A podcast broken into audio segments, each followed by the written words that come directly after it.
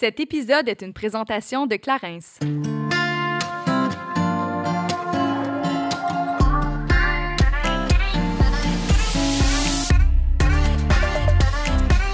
Salut, ici Juliane. Et Kate, et on vous souhaite la bienvenue sur notre podcast Génération Sidechick où nous allons démystifier la réalité des femmes de notre génération. Cette folle décennie qu'à la trentaine, c'est avec humour et aucune censure que nous et nos invités allons vous révéler des faits croustillants de notre vie privée. Alors servez-vous un verre et restez à l'écoute. Cheers!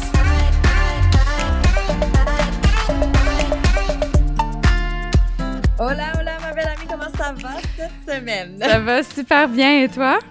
Bien. Aujourd'hui, euh, en fait, on se retrouve dans le mois d'octobre. Mhm. Et il y a quelque chose qui prend place pendant le mois d'octobre euh, et on trouvait ça important aujourd'hui à Génération Sidechick d'en parler. Oui, tout à fait. Le mois d'octobre est, dans tous les pays du monde entier, un mois consacré à la sensibilisation au cancer du sein. Pour moi, qui a accompagné l'une de mes sœurs au travers son combat contre ce cancer précisément, je vais Mhm. toujours rester très sensible à la cause, mais également face à tout type de cancer, bien évidemment. Donc, euh, comme tu le dis, pour nous, c'était important d'aborder le sujet, mais également d'apporter une, une petite vague de douceur par rapport à ça. Ouais, non, vraiment bien dit. Euh, comme tu l'as dit justement, le mois d'octobre est dédié à la sensibilisation au cancer du sein afin d'attirer une plus grande attention sur la maladie, de favoriser la prise de conscience et d'accroître le soutien apporté au dépistage précoce, au traitement ainsi qu'aux soins palliatifs. Mhm. Puis quand on mentionne le mot cancer proprement dit, là, ça apporte la plupart du temps un sentiment de peur, de négativité, puis avec raison, là, évidemment. Mais il y a également souvent des super belles histoires qui se terminent bien, des dénouements positifs, et c'est euh, pour offrir une vague d'espoir et de beau qu'on avait envie d'aborder le sujet aujourd'hui avec nul autre que Max Parrott et la magnifique Lolita Dandois. Oui, puis on est vraiment euh, contente justement de les avoir avec nous en studio aujourd'hui parce que malheureusement, les statistiques démontrent qu'il y a une forte chance euh, qu'au courant de notre vie, on côtoie des gens qui vont être atteints du cancer. Alors euh, aujourd'hui, on va apporter un, un brin de, de positivisme autour de nous. Yes, let's bring some positive thoughts around it. Yes. Et sans plus tarder, on vous présente notre premier invité, Maxence Parrott. Originaire de Bromont, le snowboarder Maxence Parrott a connu ses premiers succès à l'âge de 16 ans, ayant obtenu une troisième place au Shakedown de Saint-Sauveur qui a marqué le début de sa carrière professionnelle. C'est une fois ses études secondaires terminées qu'il a commencé à voyager à travers le monde pour participer à des compétitions d'envergure internationale. Par la suite, l'homme âgé d'à peine 26 ans aujourd'hui n'a que cumulé de nombreux podiums en passant par les X Games jusqu'aux Jeux olympiques. Nous sommes très heureuses d'avoir réussi à nous faire une petite place au travers son horaire bien chargé cette semaine. Hello Max, bienvenue à Génération Sidechick. Salut, Comment tu vas? ça va Salut, super salut. bien vous autres? Salut Juliane. Ça va super bien, mais euh, d'après moi, tu dois être un petit peu plus fatigué que nous là, parce que c'était comme un marathon pour toi ce matin, non? Oui, effectivement, euh, je me suis levé à 5 h du matin parce que j'habite pas à Montréal, donc j'habite à Bromont, donc j'ai un peu de route à faire, un peu de trafic, Mm. et puis il fallait que je sois à Salut Bonjour pour euh, 7h30. Euh, pour faire les interviews en fait, puis euh, j'ai fait des interviews toute la journée. Euh, après ensuite de ça, RDS, puis c'est tout en lien avec euh, la Société de leucémie et lymphome du Canada dont je suis le porte-parole. Mhm. Et puis, on a- il y a un événement qui s'en vient le 24 octobre prochain, puis c'est Illumine la nuit. Donc, j'ai parlé justement de cet événement-là à travers ces différents médias-là. C'est quoi au juste illumine ta nuit? Hmm. La nuit, ta nuit? Ouais, la nuit, c'était. La Dans nuit. le fond, euh, dans les années précédentes, ça s'appelait Marche Illumine la nuit. Euh, puis j'étais présent justement l'an passé, puis c'était vraiment euh, une marche incroyable. C'était au Parc Jean-Drapeau, il y avait à peu près 8000 personnes. Wow! Euh, tout le monde avec des lanternes dans les mains. Euh, il y a trois couleurs de lanternes différentes. Il y a, les, il y a, le, il y a le blanc pour que c'est les, euh, les survivants. Il y a les euh, rouges pour, les supporters. Et puis les, la, la dorée pour ceux-là qui ont perdu un être cher. Puis c'est vraiment émotif justement de, voir euh, 8000 personnes marcher devant toi avec toutes des lanternes différentes. Puis tu sais, t'as t'as pas besoin de parler au monde. Tu vois déjà que la lanterne, c'est quel rôle Ouais. qu'il joue. Puis, tu sais, on a tout passé à travers ce processus-là. Puis juste là, j'ai comme eu la chair de poule Ouais. en, en parlant. Mais euh, Hmm. On a tout passé à travers ce, processus-là, puis on sait justement qui dans notre entourage a joué tel rôle, puis là tu vois tout le monde qui marche, puis euh, en tout cas c'est très émouvant. Puis ben là cette année avec le COVID, euh, on fait pas la marche euh, parce que justement il y a des combattants qui sont sur place mhm. aussi, et puis ben il faudrait pas qu'ils soient, ils sont très à risque justement pour le COVID, donc on va faire ça virtuellement. donc j'ai aussi été en studio aujourd'hui pour commencer à enregistrer ce qu'on va diffuser sur le web le 24 octobre prochain. Ah, quand même. C'est le fun au moins de voir hmm. qu'il y a des façons de, se réinventer malgré la COVID, cette fameuse COVID. ouais, ben une chance qu'on a une technologie de même en 2020 parce que euh, sinon, ça serait quelque chose d'autre. Étant porte-parole de la Société de leucémie et lymphome du Canada, euh, pourquoi est-ce que ça a été important pour toi de porter voix justement à la cause, malgré le fait que ça a été quand même euh, un épisode assez difficile pour toi? Euh, pour moi, en fait, c'est vraiment un honneur de, qu'ils m'aient choisi une deuxième année de suite pour être euh, porte-parole. Puis même la première fois qu'ils me l'ont proposé, en fait, euh, j'étais en train de faire mes traitements. Quand ils m'ont proposé d'être porte-parole. Puis c'est vraiment venu me chercher parce que j'ai commencé à faire des recherches. Puis justement, j'ai compris que grâce à cette société-là, euh, c'était comme justement la, façon que j'allais survivre. Puis c'est la façon que j'ai survécu en bowling aussi, parce que si on remonte dans le temps, en 1960, le cancer que j'ai eu, il avait seulement que 10 de chances de survie. Puis grâce à tous les dons qui ont été amassés euh, par la société à travers les années, puis les recherches qui ont été faites, euh, on est rendu aujourd'hui à un taux de 85% de chance. Donc, euh, tu sais, c'est vraiment grâce à cette société-là que, je me considère en vie aujourd'hui. Puis c'est pour ça que pour moi, c'était vraiment important d'être capable euh, de redonner au suivant. Puis ils m'ont proposé d'être porte-parole. J'étais comme, let's go, j'ai accepté tout de suite. Puis, mm-hmm. euh, puis surtout, tu sais, avec, tu sais, j'ai quand même un gros réseau de contacts. Donc, je suis capable d'aller sensibiliser un grand nombre de personnes. Puis mon but, c'est vraiment de, ça va être de, de pousser ça à chaque année jusqu'à temps qu'on atteigne un taux de 100 on, le souhaite. Mm. On le souhaite. Et ton rôle en tant que porte-parole, c'est d'apporter un peu la, vague de l'espoir, de justement d'aller sensibiliser les gens pardon, à continuer à donner à la Fondation? Euh, oui, c'est ça. Ben, c'est sûr que le, le but en bowling, c'est d'aller chercher le plus d'argent possible pour la recherche. Euh, mais il y a aussi euh, quelque chose qui, est venu vraiment me, chercher durant mes, traitements, c'est que j'ai eu, j'ai commencé à avoir des, centaines, des milliers de messages de, personnes qui m'écrivaient à chaque jour, comme de quoi qu'il y avait soit un être proche qui était, qui était en train de passer à travers le cancer, du monde qui, ont justement perdu des êtres chers, mhm. euh, puis d'autres mondes qui, me disaient qu'ils venaient de recevoir leur diagnostic aujourd'hui même, puis euh, là, ils me posaient des questions, puis euh, puis c'est là que j'ai eu justement la, décision aussi de, faire un documentaire euh, de, mon, de mon processus justement de, chimiothérapie et réhabilitation. Donc j'ai commencé à filmer ça. C'est pas encore sorti, mais ça va sortir dans quelques mois. Et puis, euh, tu sais, le but avec ça, ça va justement d'aller montrer au monde comment moi j'ai combattu ça. puis ça va vraiment être authentique. On a filmé en fait cinq jours semaine, à peu près cinq heures par jour pendant plus de huit mois de temps. puis on a vraiment tous les hauts et les bas de mon aventure. Et puis, euh, fait que ça va vraiment être très, très authentique. Puis ici, je cache absolument rien. Fait que tu me vois vraiment dans mes pires journées puis dans mes meilleures journées. Euh, donc, ça va, probablement, ça va sensibiliser le monde justement à comprendre euh, c'est quoi, probablement, passer à travers 12 traitements de chimiothérapie.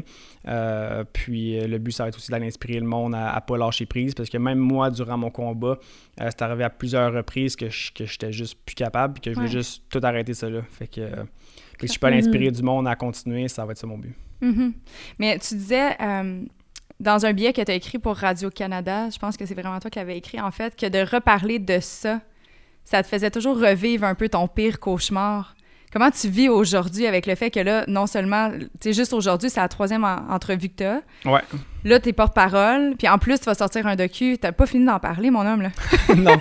Non, en fait, euh, j'ai pas fini d'en parler, puis euh, je le sais depuis le début. En fait, même avant, les, avant que je commence ces traitements, quand j'ai fait ma conférence de presse, puis je l'ai annoncé aux médias, euh, en faisant ça, j'ai tout de suite décidé d'être un peu comme un livre ouvert. Mm-hmm. puis quand je décide ça, je, je, je, cache absolument rien. Donc, je dis absolument tout. puis c'est justement, c'est important pour moi d'être authentique, mais non, ça, ça, me suit encore là. Puis au début, justement, les, les moi, c'était vraiment comme les 3-4 mois après que j'ai eu ma rémission. Euh, là, il fallait toujours qu'on vienne en arrière, puis j'étais comme en tu regarder en avant à un moment donné, tu sais? Mm-hmm. Mais écoute, là, ça fait un mm-hmm. an, puis tu sais, je réalise juste, ça, ça, pour toute la vie, je vais en parler. Je vais avoir des discussions là-dessus pour toute la vie. Puis aujourd'hui, je le vis un peu différemment que l'an passé, euh, à la date même, mettons. Euh, parce que c'était encore très frais l'an passé quand j'étais en rémission. là, ça fait un an, un an et demi plus tard. Et puis, je vis ça. En fait, je vois ça un peu différemment parce que ma dernière année, elle a été très différente euh, du reste de ma vie. Euh, j'ai appris beaucoup euh, sur moi-même. je me suis complètement comme redécouvert après la chimiothérapie.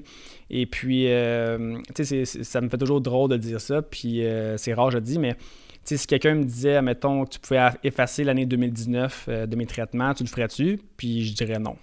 Hmm. Non, parce que ça m'a hmm. vraiment changé comme personne. Je suis une meilleure personne, puis euh, je vois ça d'un autre angle, puis je suis beaucoup plus euh, attentif euh, aux, problèmes des autres, justement, à la sensibilisation justement du cancer et tout ça par avant. puis ça m'a apporté plein, justement, plein de, bienfaits dans ma vie aussi, dans d'autres sphères.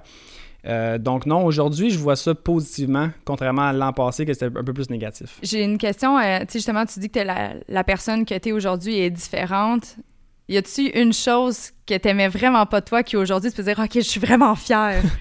ouais, en fait, euh, ben, tu sais, il y a plusieurs choses, mais une des choses que je suis très content, c'est que auparavant, je me mettais souvent des, barrières.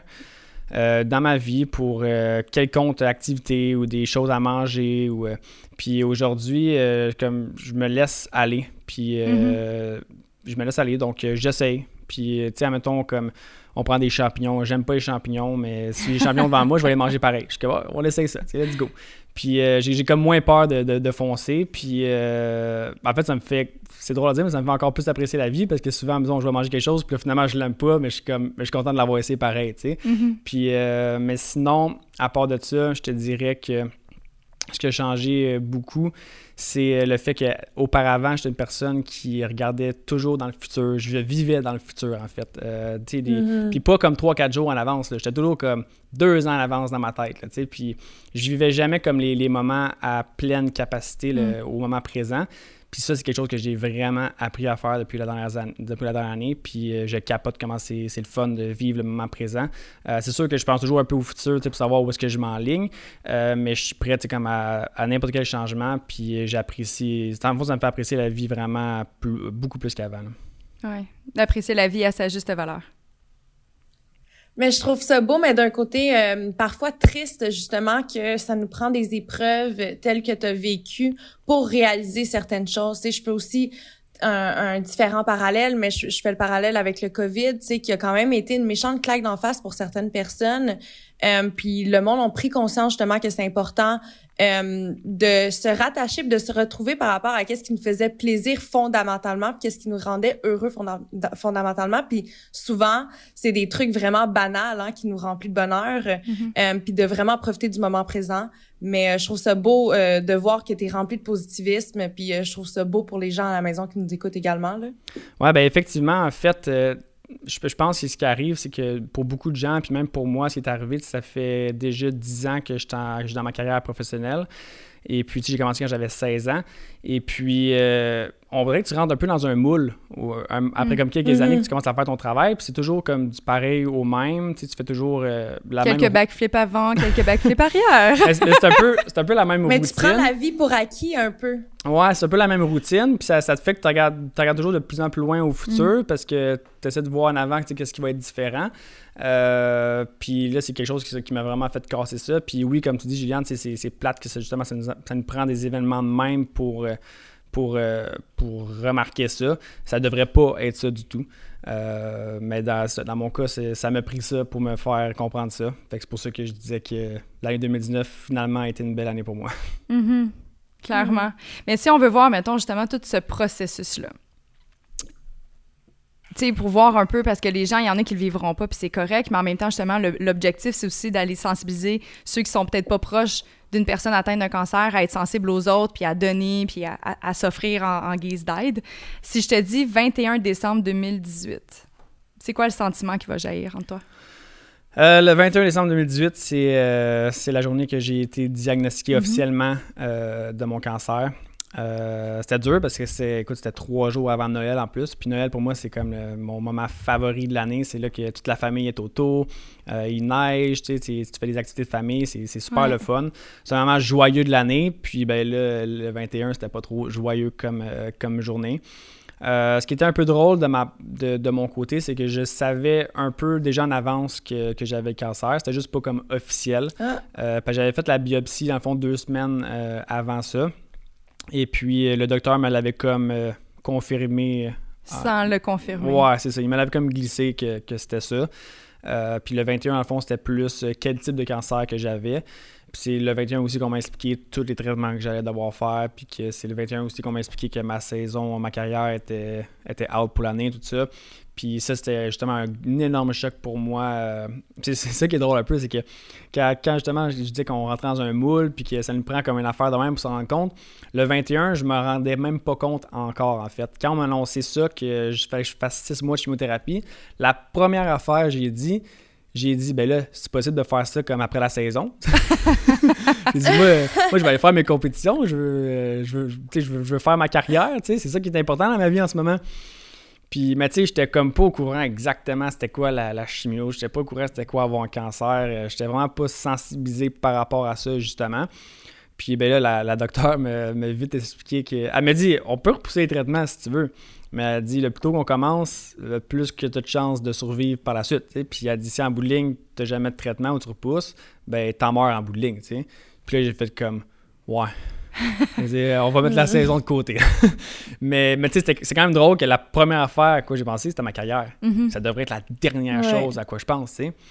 Fait que c'est pour ça qu'aujourd'hui, je vois, je vois quand je te dis que j'étais une nouvelle personne, c'est que, admettons, on me réannoncerait une nouvelle demain, demain matin, ben j'aurais complètement un différent, un différent thinking. C'est clair.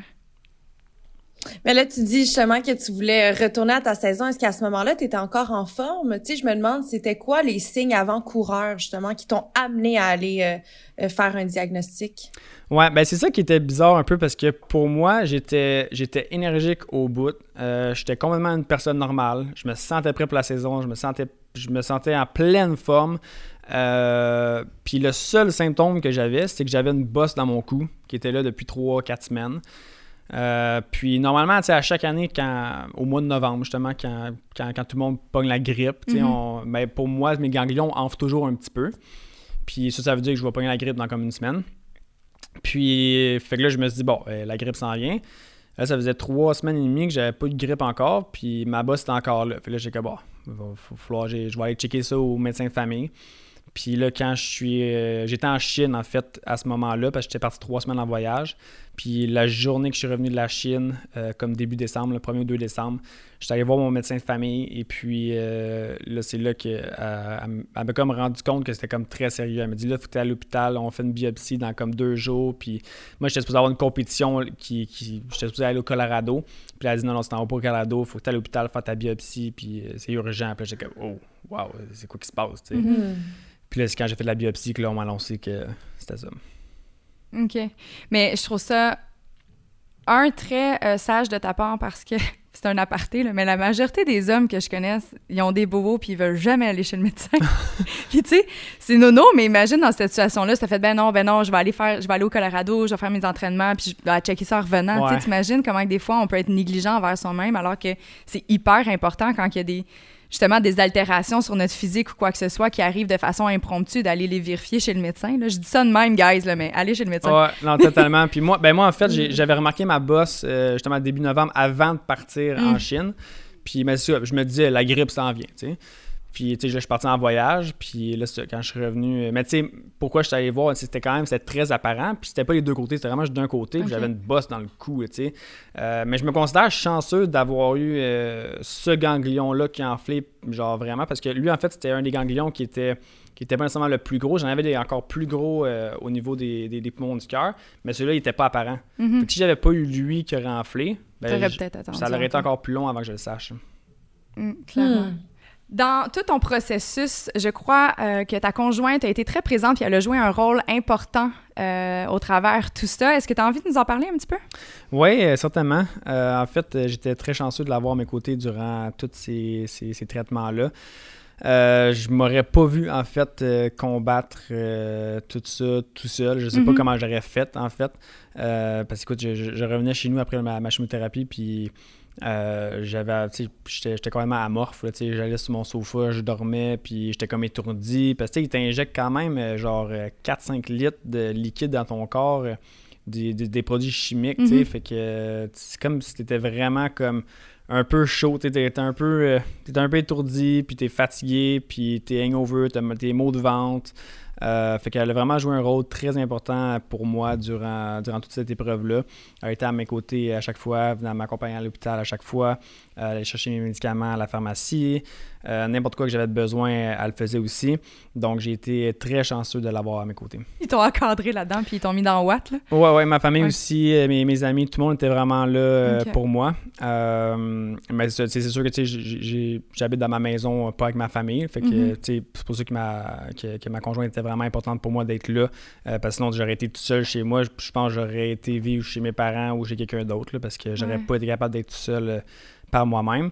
Euh, mais sinon, d'un autre côté, je pourrais dire que ça a, été, ça a dû être en fait très dur euh, pour elle aussi. Je pourrais me mettre dans ses souliers, mais je me, je me rappelle comment, comment j'agissais aussi avec elle durant ces moments-là.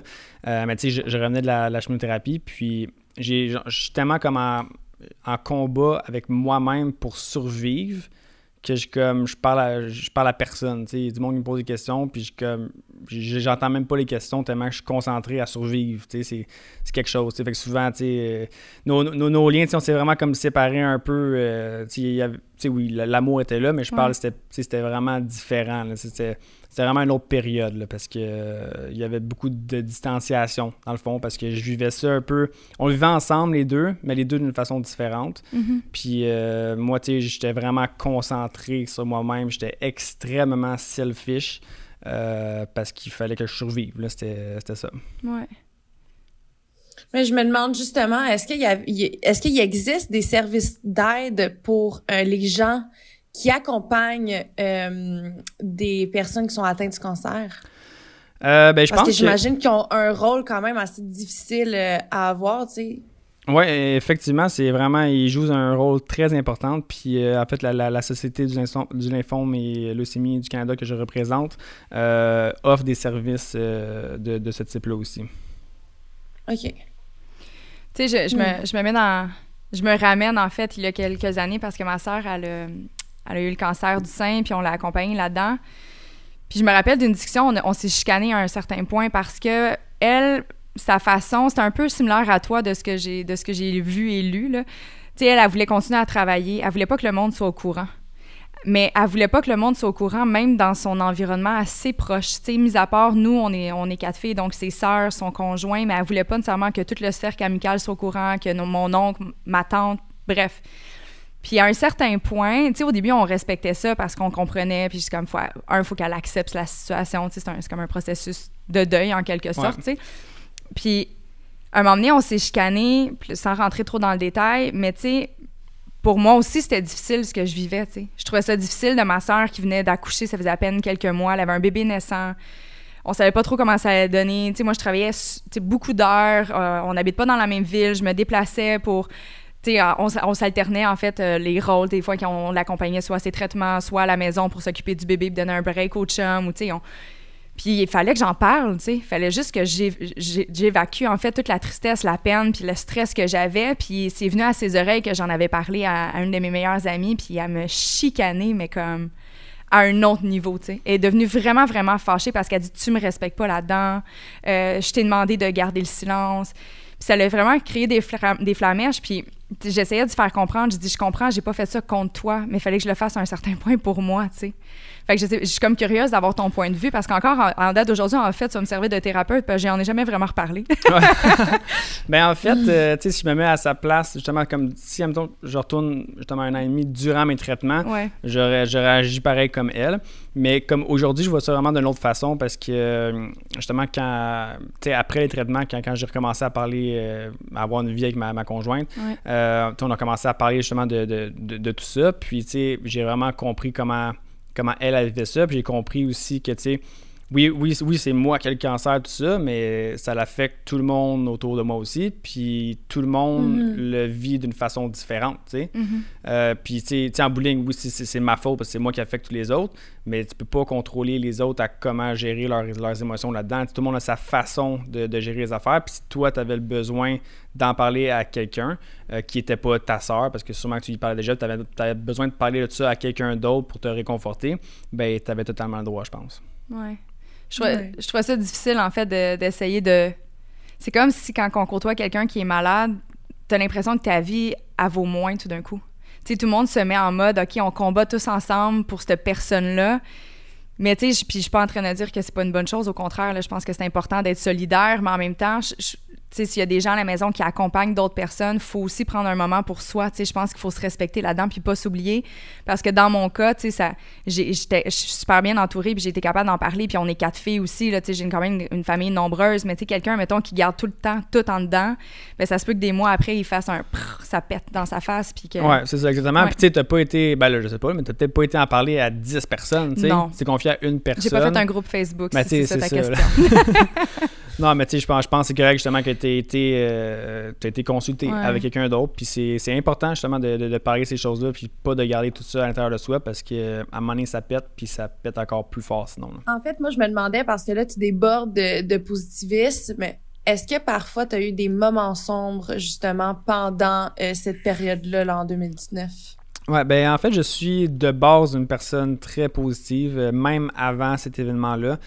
Euh, puis, euh, c'est sûr que, tu sais, dès le départ, quand je me suis embarqué à faire les, traitements chimio, moi, je voyais ça comme une compétition. Puis, j'étais comme, c'est ma compétition cette année, puis je vais la gagner. Puis, euh, sais, même quand je filais super mal, ben, dans ma tête, j'essayais de trouver une façon de tourner ça en positif. Puis, mais ça, je pense ça m'a grandement aidé à passer à travers mes, mes six mois, justement, d'être mm-hmm. positif. Parce que si t'es toujours négatif, ben, tu fais juste creuser dans un trou toujours, puis tu t'enfonces plus loin.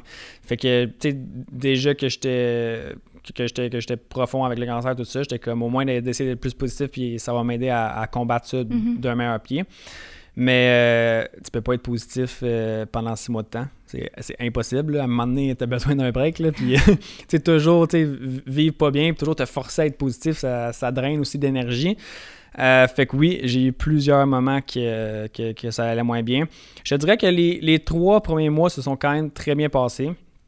C'est plus les, en fait les trois derniers mois qui ont été vraiment difficiles. surtout par le fait qu'après trois mois, euh, on a fait euh, des, des, tests médicaux, j'ai été passé des, scans, et puis j'avais déjà combattu plus de 95% du cancer dans moi, après trois mois. Mhm. Mais là, le docteur me dit faut que tu fasses encore un autre trois mois de traitement. Mais là, moi, dans ma tête, je fais les calculs. En trois mois, j'ai combattu, combattu 95%. Ça fait pas de sens de refaire un autre trois mois de chimiothérapie, tu sais. Fait que ça, c'était un bout que je comprenais vraiment pas. Puis là, j'ai été consulter quatre autres docteurs pour savoir si c'était vraiment nécessaire que je fasse tous ces traitements-là. Euh, parce que tu veux pas, le, plus que tu fais de traitement, le plus tu peux avoir des, impacts ensuite de ça dans, mm-hmm. dans, ta vie. Ça peut dérégler les choses dans ton corps, tout ça. Fait que moi, je voulais, je voulais en avoir comme juste la quantité assez, tu sais, pas en faire du surplus pour rien. Euh, puis là, mm-hmm. c'est ça, tu sais, tout le monde m'a dit la même affaire. Ils m'ont dit oui, tu es rendu à 95%, puis oui, ça trois mois encore, ça a l'air d'être beaucoup, mais si tu le fais pas au complet, peut-être que tu vas l'avoir battu à 100%, puis tant mieux, mais s'il y aurait juste une petite cellule dans tout ton corps, ça, commence. Ça peut revenir. Puis là, la deuxième fois que tu fais la chimiothérapie, il paraît que ça, marche moins bien que la première fois. Fait que c'est pour ça qu'il me disait vas-y jusqu'à la fin, puis tu vas être sûr et certain qu'il reste plus rien, tu sais.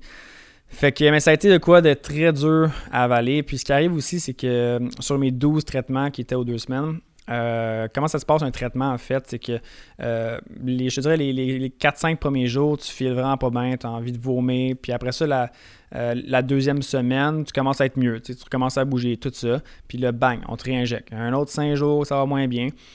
Mais ton corps, il, combat ça durant ce temps-là, puis c'est toujours de plus en plus dur parce que tu as moins de temps, tu as de moins en moins de temps pour comme filer mieux avant ton prochain mhm. traitement.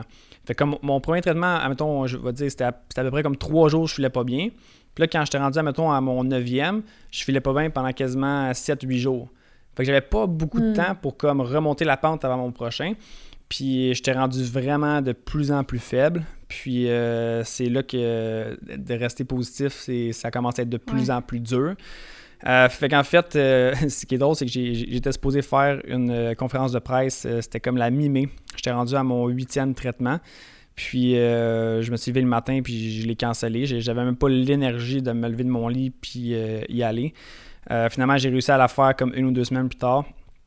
Euh, mais j'étais vraiment dans un, dans un mood que j'avais envie de lâcher. Il m'en restait comme, comme deux, trois traitements, puis j'étais juste plus capable. Euh, j'avais plus de force. Puis ça a vraiment tout pris pour me rendre jusqu'à la fin. Mais ça, ça a été vraiment le moment le plus dur euh, de, tout mon combat. C'était la fin. C'est quand tu arrives, tu, tu, vois la ligne d'arrivée, mais elle est dure à aller chercher. Mm-hmm. Mm. Mais justement, pendant ces moments-là, tu te rattachais à quoi pour garder ta motivation? Ben moi, en fait, euh, ma, motivation à laquelle je me suis accroché, euh, c'est que justement, comme après comme 3-4 mois de traitement, j'ai reçu un courriel euh, des X Games, puis ils ont annoncé qu'ils faisaient un événement au mois d'août. Puis moi, mes traitements étaient supposés finir comme à la mi-juin. Fait que là, moi, moi, dans la vie de base, j'adore les gros challenges. depuis que je suis jeune, je mange de ça, puis c'est comme ma, motivation de vivre, c'est comme mm-hmm. aller, aller combattre des, gros challenges puis les réussir. Euh, puis là, ils ont, annoncé ça. Puis là, dans ma tête, j'ai juste cliqué, je dis, je finis mes traitements mi-juin. Ça me donne à peu près deux mois pour, euh, me, pour faire la réhabilitation, retrouver mes muscles, mon cardio, mon énergie. Puis après ça, je m'en vais aux X Games, puis je m'en vais gagner ça. Fait que là, ça, c'est devenu ma motivation. J'étais comme. Parce que justement, à ce moment-là, je commençais à vouloir lâcher le traitement. Puis là, je me suis dit, bon, gars, finis ton traitement jusqu'à la fin, puis là, après ça, tu vas pouvoir te réentraîner puis retourner compétitionner.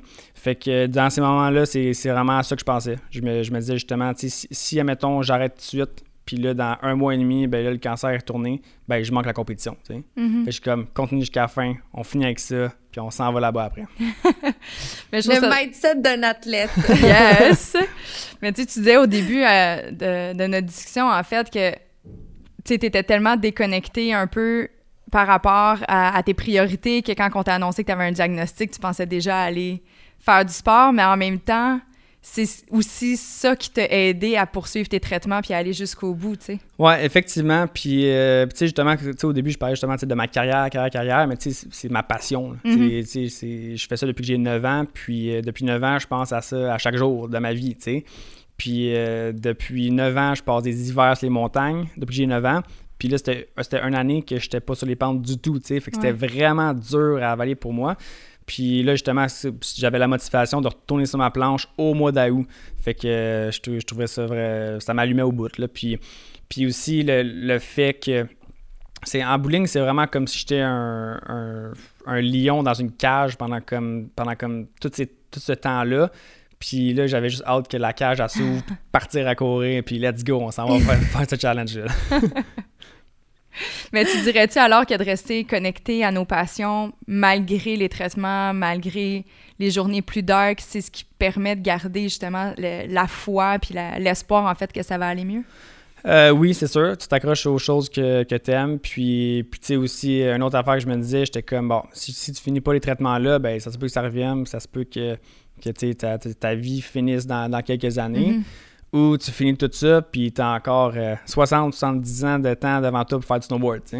Je sais que bon, le choix n'est pas mm. dur, évidemment, mais je, je me trouvais comme des petites motivations de même pour continuer. Là. Mm-hmm.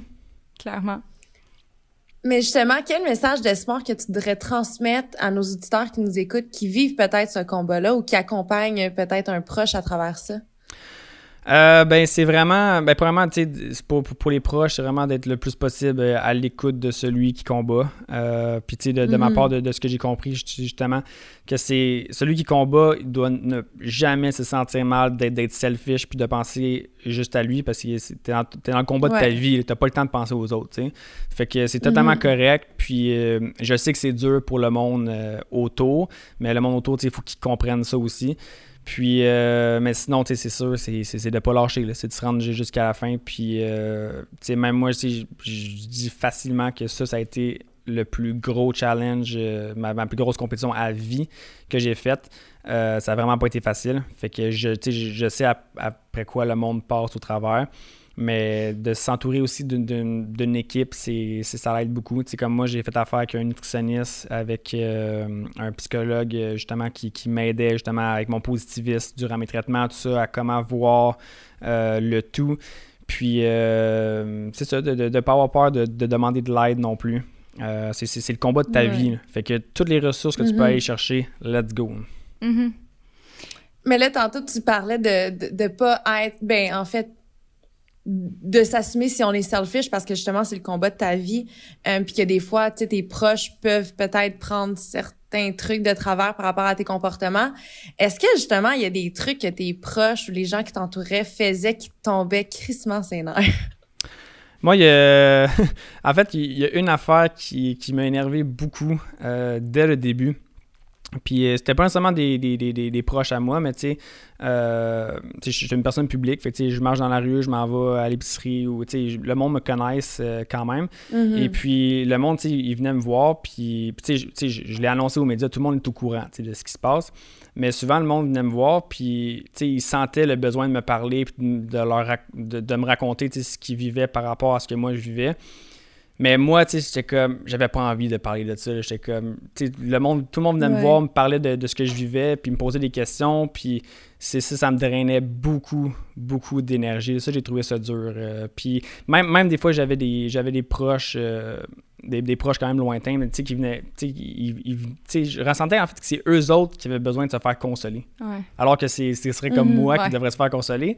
Mais moi, j'étais comme, justement, j'étais positif par rapport euh, à que j'allais gagner tout ça. Mais eux autres, ils venaient en pleurant devant moi, puis là, il fallait que je caresse, tout ça. Puis je trouvais juste ça bizarre parce que j'étais comme, ça devrait être l'inverse, tu sais. Mhm. Puis. Puis là, tu, tu le monde me donnait, une charge de plus, dans le fond, à gérer, tu sais. Euh, mais tu sais, encore une fois, comme je disais tantôt, tout le monde vit ça d'une façon différente. Puis moi, tu sais, j'étais concentré sur, sur, ma façon de vivre de ce moment-là. Aujourd'hui, je suis capable de comprendre pourquoi ces gens-là faisaient ça, puis, c'est correct. Mais pour moi, été quelque chose que j'ai trouvé dur. Mm-hmm.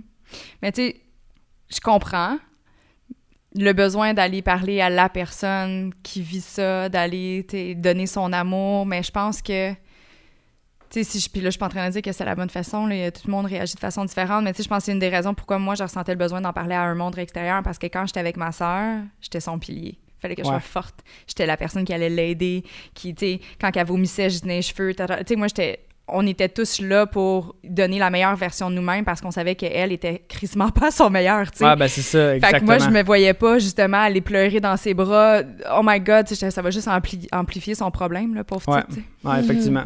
Fait que, tu sais, je pense que, en tout cas, une chose que je vais retenir de tout ça, c'est sûr que de, d'y aller avec parcimonie, tu sais, puis à un moment donné, de pas s'attendre. Tu sais, c'est pas, pas une discussion de, hey, tu sais, mettons, tu romps avec ton chum, c'est normal, tu sais, les deux, vous parlez votre, votre situation à deux, mais là, c'est une, une situation à part entière qui t'appartient à toi, tu sais. Ouais. Ça se partage comme pas.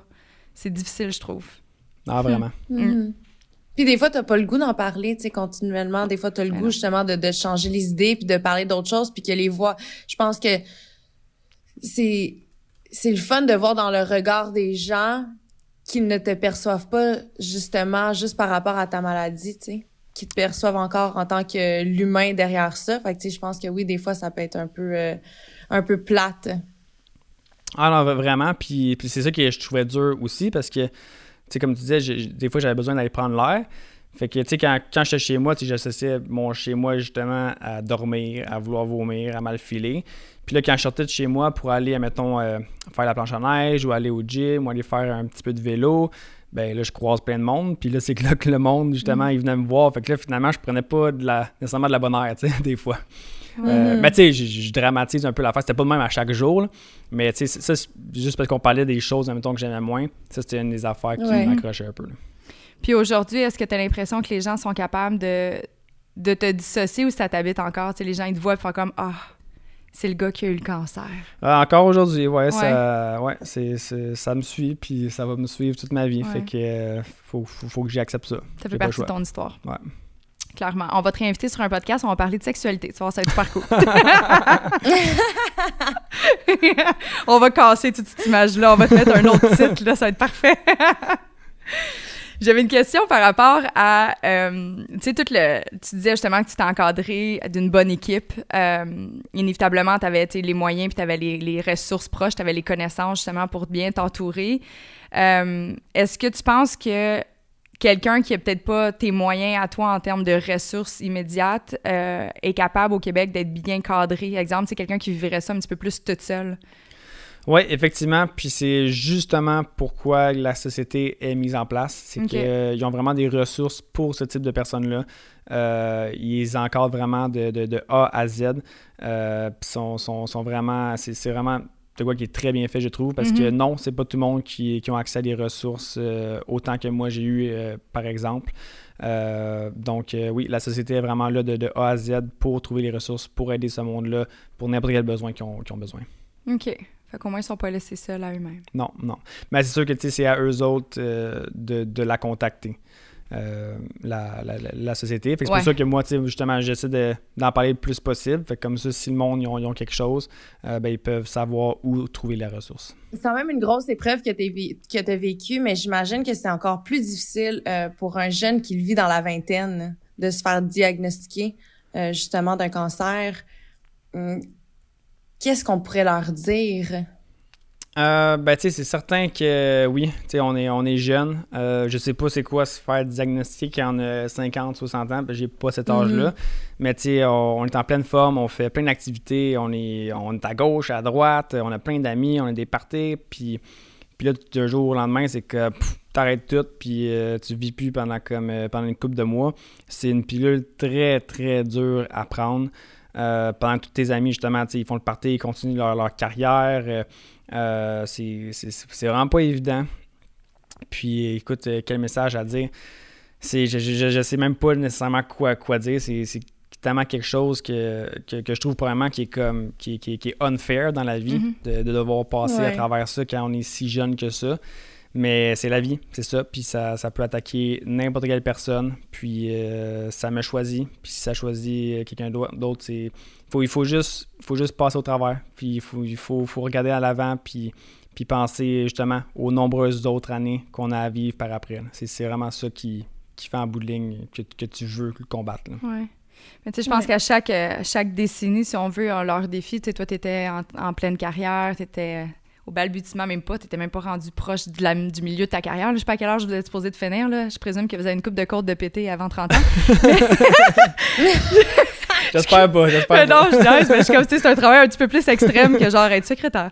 Mais, mais tu sais, je pense que, tu sais, dans la vingtaine, c'est peut-être le, le- la peur de pas être capable de se réaliser, de réaliser ses rêves. Dans la trentaine, c'est peut-être le fait d'être jeune parent puis de pas voir grandir ses enfants. Dans la quarantaine, c'est peut-être, ah, tu sais, justement, j'arrive à une grosse promotion que je travaille depuis 20 ans pour l'avoir puis à 50, ben c'est comme ailleurs, j'approche ma retraite puis finalement, ça fait des années que je me prive, si on veut, puis là, je vois la fin, tu sais, comme je le vois, là, ma maison en Floride arriver, puis j'ai la chienne de pas, tu sais, de pas pouvoir en profiter. Je pense qu'il n'y a jamais vraiment de bon âge.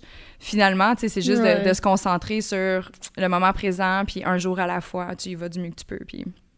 Non, vraiment, Ouais. effectivement. Puis, tu sais, on, on est quand même des, des millions de personnes à, à bas âge à, à devoir combattre ces affaires-là. Ouais. Tu sais, on est.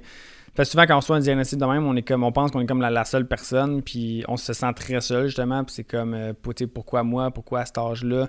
Euh, puis, tu sais, justement, c'est comme même moi, la, une des justement, premières réactions que j'ai eues, j'étais comme, j'étais un athlète, je mange bien, je fume pas, puis j'ai un cancer. C'est Qu'est-ce qui se passe? pas- dans ma tête, c'est comme, c'est Mm. impossible qu'une chose euh, m'arrive, tu sais? Puis là que tu te rends compte justement que ça peut affecter n'importe qui. Puis là, la vie, elle a décidé que c'était moi.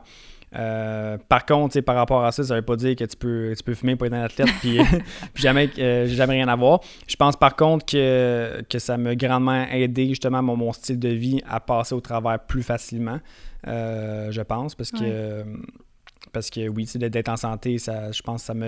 Justement, tu sais, après trois mois, j'avais déjà combattu 95% du, du cancer. Je pense que ça l'a grandement aidé, c'est sûr. Clairement. Hmm. Mais tu l'as dit tantôt, tu as beaucoup appris justement de ton année 2019, puis ça te, t'en es même un peu, tu as beaucoup de gratitude face à ça, puisque tu as grandi euh, de par cette expérience de vie-là. Euh, Est-ce que tu penses que tu as pris un peu euh, de maturité, tu as pris en âge après tout ça? Euh, ben en fait, oui, c'est sûr. Euh, c'est oui, c'est sûr que j'ai, grandement euh, appris. Je sais, je sais pas à quel âge euh, je serais, j'étais supposé apprendre ça, mais euh, mais je suis content de l'avoir appris. Quoi, j'avais 24 ans, à 24 ans. Donc là, j'ai 26 aujourd'hui. Puis oui, écoute, je suis très content d'avoir ça dans, dans- dans mon bagage aujourd'hui, certainement. Tu dois trouver que tes amis sont Mm. vraiment immatures, finalement. Non. Non, mais tu sais, ben, c'est jamais à se comparer aux autres. Mais moi, tu sais, dans, dans moi, tu sais, je suis- fier de la personne que, oui. que, que je deviens à chaque jour. Puis euh, je suis vraiment content de, de ce que ça, ça m'a fait évoluer dans la vie. Hmm, clairement. Ouais. Mais c'est une. En tout cas, t'as une belle belle- âme. Ouais. bien Ben, belle merci. vague Ouais. euh, de, de bonheur, de positivisme. Puis, euh, mis à part euh, la sortie de ton, euh, de ton documentaire, évidemment plein de succès, de médailles et tout ça, qu'est-ce qu'on peut te souhaiter pour la suite? Euh, ben, que, que du bonheur, comme. euh, que du bonheur. Puis, euh, écoute, je vis vraiment présent, présent. Fait que, tu sais, oui, oui j'ai des buts dans le futur, mais, euh, mais encore une fois, j'ai apprécié la journée euh, jamais comme avant, c'est Mhm. vraiment différent. Puis, fait que, tu sais, j'ai des buts dans le futur, mais vraiment juste de, de vivre mes, mes journées au présent. Fait que, je sais pas vraiment qu'est-ce que tu pourrais me souhaiter pour le futur, parce que Clairement, en ce moment, tu dois apprécier d'être avec Génération Sexuelle. non, non, mais, non, mais vraiment, mais écoute, j'espère jamais perdre ça. Si je perds ça, je, me, Mhm. je suis plus moi-même parce que. non, non, écoute, je suis vraiment, comme je dis, comme j'avais pas dit depuis tantôt, je suis vraiment content d'avoir ça. Puis en fait, j'espère même que ça va continuer d'évoluer parce que Ouais. j'adore cette voie-là. Ben, on te le souhaite. Ouais. Ben, merci. On, te le souhaite. Merci beaucoup, Max. Un plaisir. Je suis donc bien contente d'avoir eu la chance d'échanger avec ce bel humain aujourd'hui. Pour vrai, c'était super le fun. Ouais, vraiment. Puis je trouve vraiment que c'est un jeune homme super charmant et rempli de positivisme. Fait que ça fait du bien. Oui, clairement, ça fait du bien. Puis je pense que, en fait, c'est très contagieux, sa, sa belle énergie. Puis j'espère que les gens à la maison vont avoir été capables de le ressentir aussi. Oui, ben je suis sûre que oui, là. Mhm, clairement. Donc, sans plus tarder, on vous présente notre deuxième invité, Lolita Dandois. La gamme Nutri-Lumière est une gamme complète et spécifiquement développée pour les peaux dénutries. Elle permet de nourrir la peau, de l'hydrater, redonner une sensation de confort et de souplesse, booste la luminosité et la rend plus uniforme. Une peau qui paraît visiblement plus lisse, plus dense et plus pulpeuse. À vous procurer dans une pharmacie près de chez vous ou sur clarins.ca. Lolita Dandois, journaliste mode et vlogueuse, est une femme aux origines multiples. Il n'est donc pas surprenant que sa vie soit haute en couleurs. Fondatrice du blog Fashion is Everywhere, elle est maman d'un jeune garçon et une grande amoureuse de la vie. Ambassadrice de la Fondation du cancer du sein, il nous fait grandement plaisir d'échanger avec elle aujourd'hui. Bienvenue Lolita au euh, podcast Génération Sidechick. Ça nous fait plaisir aujourd'hui de te recevoir. Ah, je suis vraiment contente d'être là. Ça me fait plaisir de vous voir. Mm, moi aussi, vraiment très heureuse. Lolita, elle revient tout juste de, de voyage et son premier stop, euh, c'était le studio. Ouais. Directement, je viens de descendre de l'auto. On a eu des, des belles vacances euh, à Sandbanks, là, Prince Edward County, puis on vient juste de revenir. Donc, je suis zen, tout va bien. zen, zen, zen. Mais ça allait de soi pour nous de, de t'inviter aujourd'hui, sachant que tu es justement ambassadrice de la Fondation euh, du cancer du sein et qu'on se retrouve euh, dans le mois d'octobre euh, présentement. tu as été diagnostiquée du cancer du sein alors que tu avais à peine 30 ans. Euh, quels sentiments qui t'ont habité à ce moment-là quand tu as reçu la nouvelle? Euh, ben, en fait, j'avais 29, j'allais avoir 30 ans un, mois plus tard, mais je pense comme tout le monde, euh, c'est sûr que c'est quelque chose que, à quoi tu t'attends pas. Surtout que Mm-hmm. on nous martèle souvent euh, sur le fait que le cancer du sein, c'est quelque chose qui arrive après 40 ans, même après 50 ans. Donc, c'est quelque chose qu'on a en tête. euh, Et puis, euh, ben, comme tout le monde, ça surprend, ça choque. Je ne sais pas si vous vous rappelez d'une pub à la télé euh, où on voyait quelqu'un qui recevait un Ouais. diagnostic et qui tombait par en arrière de sa chaise. Là, je trouvais que c'était une pub qui avait quand même été assez marquante. Ben, c'est un peu ça le sentiment. Le sentiment qu'il y a quelque chose qui te rentre dedans, puis t'es pas trop, tu sais, un peu, un- t'es comme, t'as-tu vraiment entendu ce que t'as entendu? Euh, donc, ça a été des, des sentiments, euh, ben, je pense comme tout le monde, là, tristesse, peur, choc, euh, qui s'entremêlent, puis que tu te demandes si, si tu rêves ou pas, là. Mm, clairement, mais c'est sûr que ça doit pas. euh, c'est pas facile pour l'avoir vécu. Effectivement, on dirait que la, la, péri- la période de déni, on dirait qu'elle est quand même assez longue pour, Oui. pour ma part. Là, quand je l'ai vécu avec ma sœur, on dirait que c'est difficile. Puis surtout, c'est pour, pour elle, elle était pas malade au moment de son diagnostic. Au contraire, elle, pétait le feu, là, tu sais. Elle venait tout juste d'avoir un bébé, était en pleine forme, euh, elle rayonnait, puis là, elle se fait diagnostiquer un cancer. Fait que, tu sais, c'était- c'était très difficile à absorber, là, comme nouvelle. Ah, c'est clair, puis c'est ce que tu dis, je trouve ça important parce que c'est vrai que souvent, il n'y a, y a rien qui cloche. Mhm. Tu t'as pas l'impression que ça va pas. Il y a d'autres maladies pour lesquelles tu ressens des choses vraiment euh, précises, puis tu te sens que bi- t'es vraiment pas bien. Dans ce cas-ci, euh, souvent, justement, euh, la vie est belle, tout va bien, puis ça ça fait en, sorte que ça te rentre encore plus dedans, puis t'es comme, est-ce que vous êtes sûr? Puis t'as comme, t'as envie de demander une, deux, trois, quatrième euh, opinion. Euh, puis souvent aussi, c'est beaucoup de, de montagnes russes, tu sais. J'ai l'impression, pour avoir entendu beaucoup de monde autour de moi qui, qui l'ont eu jeune, que euh, le déni vient pas juste de nous, même au niveau des, des, docteurs, quand on rencontre des médecins, même s'ils savent très bien que ça arrive de plus en plus jeune, il y a quand même toujours une genre de batterie d'autres tests qui vont, qui vont se dire non, ça peut pas être ça, on va regarder beaucoup d'autres options avant d'aller là. Puis même des fois, ben, ça passe à côté d'un, diagnostic. Puis ça a été mon cas. Moi, la première fois que j'ai vu un médecin, qui était un médecin tout simplement dans un CLSC, après m'avoir fait un petit euh, check-up, m'avoir posé quelques questions, il m'avait dit euh, Ah, moi, si j'étais toi, je retournerai à la maison, je ne penserai plus jamais à ça. Puis euh, moi, j'ai voulu insister parce que j'avais juste envie d'en avoir le cœur net. Puis euh, même là, ça a été long à avoir une réponse. euh, il y a toujours tellement de moments d'attente puis de stress. puis au bout du compte, ben, c'était ça. Mais, mais après, je veux dire, on, parle souvent hein, du fait que, que c'est pas facile de voir un docteur au Québec. Par contre, une fois qu'il y a quelque chose, là, on est pris en charge. Puis là, je trouve qu'on est bien puis qu'on fait vraiment attention à nous. OK. Au moins, c'est rassurant. C'est clair. Mais je suis curieuse de savoir, est-ce que tu avais d'autres cas dans ta famille de cancer? Non. Absolument pas. Aucun. J'ai, euh, je suis euh, la première de, de, toute ma famille en entier, du côté de ma mère, du côté de mon père, à avoir un cancer. Mm-hmm. Première, première. Il n'y a mm. jamais eu personne, oncle, tante, grand-mère, grand-père. Fait que, ouais. Puis de plus en plus, j'ai l'impression que c'est quelque chose qu'il faut euh, aussi sans, pas s'enlever de la tête. C'est sûr que l'hérédité compte, mais il y a beaucoup, beaucoup de cancers qui sont pas héréditaires puis qui sont très reliés un peu plus euh, à notre environnement, à notre euh, façon de manger, etc. Mm-hmm. Mm.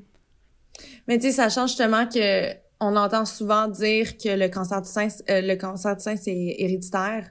Euh, Kate, toi, ta sœur a été atteinte du cancer. Est-ce que des fois, est-ce que tu as déjà eu la réflexion de peut-être que je suis plus à risque? Ben oui, en fait, d'emblée, comment ça fonctionne, quand tu as un membre très proche dans ta famille, il donne accès, en fait, plus rapidement. Tout le monde peut faire le test du gène, mais quand tu as un, membre de ta famille très proche, il te donne accès à, ce test-là. Euh, ma mère le fait, elle n'est pas porteuse du gène. Ma sœur, elle-même, qui a eu le cancer, elle a, fait le test, puis ce n'était pas génétique. Euh, puis là, il reste trois filles, tu sais, qu'on on, a tout mm. accès, on a tout ce petit bout de papier-là. Euh, mais t'as peur de le faire? Ouais. J'ai jamais, j'ai jamais fait ah, le tu l'as pas fait? Non, je l'ai pas fait parce que je crois beaucoup au pouvoir du cerveau, tu sais. Mm. Puis quand tu fais le test, t'as pas un résultat dans les jours qui suivent, là, ça prend des mois. Puis là, je me dis, aïe, si pendant des mois, je me dis, aïe, j'ai peut-être le cancer, aïe, j'ai peut-être le cancer, j'ai peur de le développer. À cause que ma tête, c'est mm. tellement puissant comme outil que j'ai comme peur d'avoir un... Puis c'est peut-être un peu nono, mais on dirait que j'ai peur d'être la cause de genre mm. du, cancer qui sort, mais de notre côté, je me dis, je suis un peu nounoune de pas profiter du fait que j'ai accès à un test pour avoir la tête tranquille, tu sais.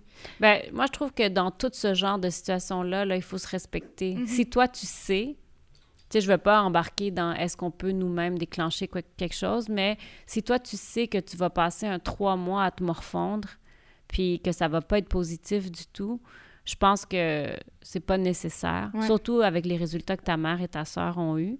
Par contre, je te dirais, tu d'être attentive à ton corps.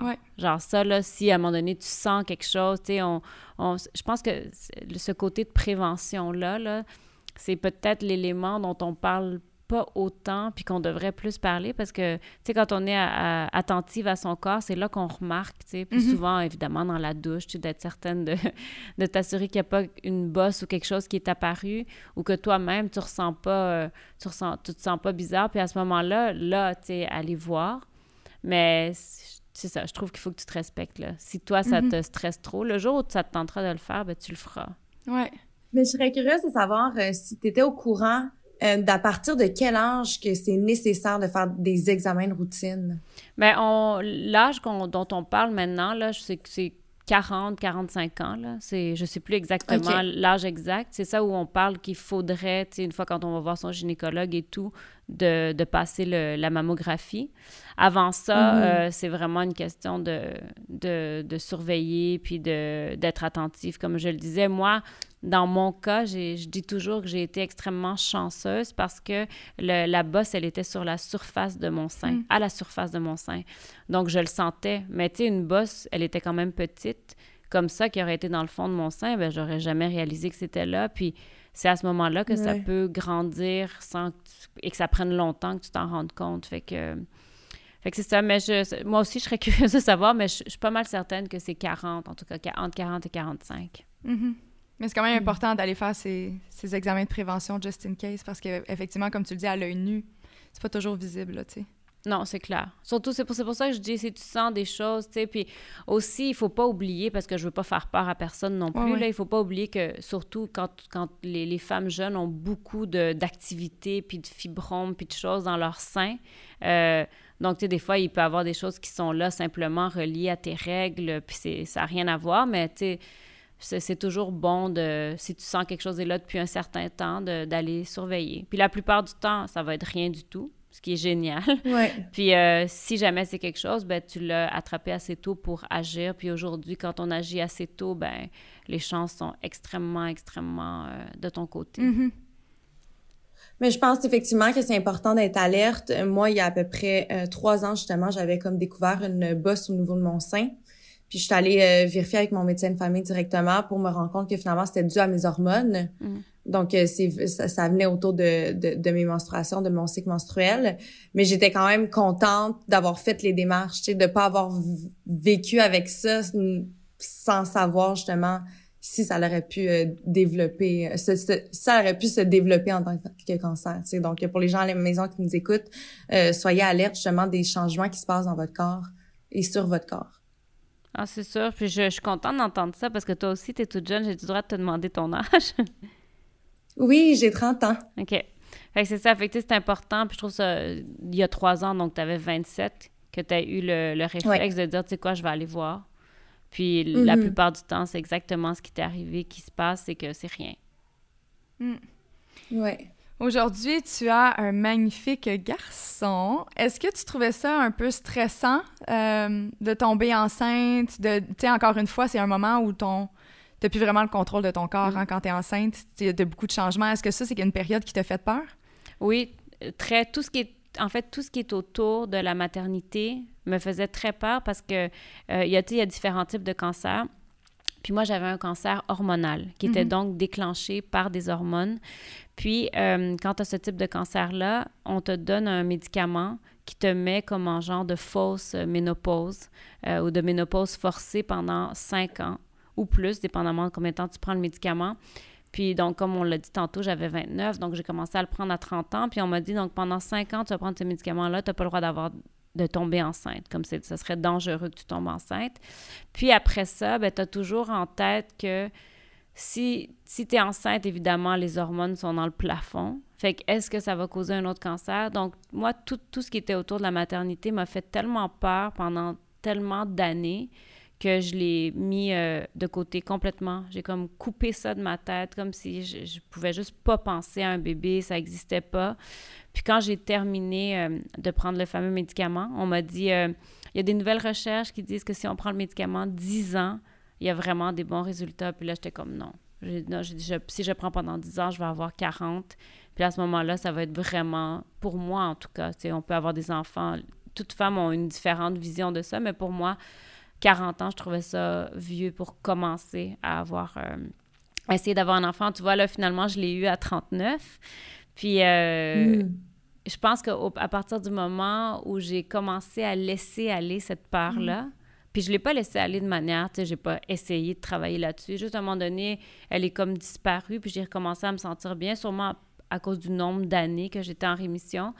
Ben, c'est arrivé naturellement. Tu sais, j'ai même pas eu besoin d'utiliser les œufs qu'on avait euh, euh, congelés. Tu sais, quand, quand tu es enceinte à un jeune âge puis que tu aimerais avoir des enfants, ils te proposent de, de congeler des œufs. Euh, puis j'ai pas eu besoin de les utiliser. Il est venu, euh, ça, puis il est né en octobre, donc il va avoir un an euh, en octobre justement, qui est quand même un mois important pour moi. Ah. Il va avoir un an le 4 octobre. Il s'appelle Charlie. Puis c'est vraiment une, une, petite merveille. Ah, félicitations! Merci! Mais c'est suite à ton diagnostic que tu t'es lancé dans ton propre blog. Est-ce que tu dirais que cet événement-là t'a donné un peu la soif de vivre pleinement qui tu étais? Oui, à 100 sans, sans aucun doute. Euh, je, je dis pas que j'étais pas la personne que je voulais être avant, mais euh, il y avait beaucoup de choses que je rêvais de faire et que je faisais pas par peur. Mm. Euh, à l'époque, je travaillais mm-hmm. au magazine Clin d'œil. J'étais rédactrice en chef mode pour le site web du Clin d'œil, donc le clindeuil.ca. C'était un peu ma job de rêve dans le sens que moi, quand j'étais étudiante, ben, le web n'existait pas. Donc, mon rêve était de travailler dans un magazine. Euh, de mode. Puis avec le mm. temps, quand j'ai vu le web euh, s'en venir, j'étais comme ah c'est ça que je veux puis quand j'ai commencé à écrire sur le sur le web le, fait d'avoir un feedback du public directement des lecteurs pardon je trouvais ça comme la meilleure chose au monde là, de savoir tout de suite s'ils aiment s'ils n'aiment pas d'avoir une conversation parce que tu sais un magazine qu'est-ce qui est un peu plate c'est que tu écris un magazine genre quatre mois avant qu'il sorte puis par le moment où il, où il, est publié, puis que des gens peuvent envoyer, je sais pas moi, question du lecteur, euh, ben toi, tu es en train de préparer celui dans trois mois. Donc, tu es toujours, tu jamais vraiment dans le moment présent. Puis ça, c'est quelque chose que j'ai moins, j'ai pas aimé dans le magazine. Donc, euh, le web, je trouvais ça extraordinaire. Puis j'étais vraiment bien, honnêtement. C'est juste qu'il y avait hmm. plein de choses à côté de ça que je rêvais de faire, puis je pouvais pas faire puisque j'étais, j'étais pas à mon compte, là. Puis euh, quand, quand j'ai appris le diagnostic, après la phase de choc, après tous les traitements qui ont été dans mon cas très difficiles, quand j'ai commencé à me sentir mieux, euh, j'ai juste ça, ça c'est juste venu tout seul. Tu sais, comme, je suis comme, ah, là, j'avais plus peur de rien. Toutes mes peurs avaient disparu.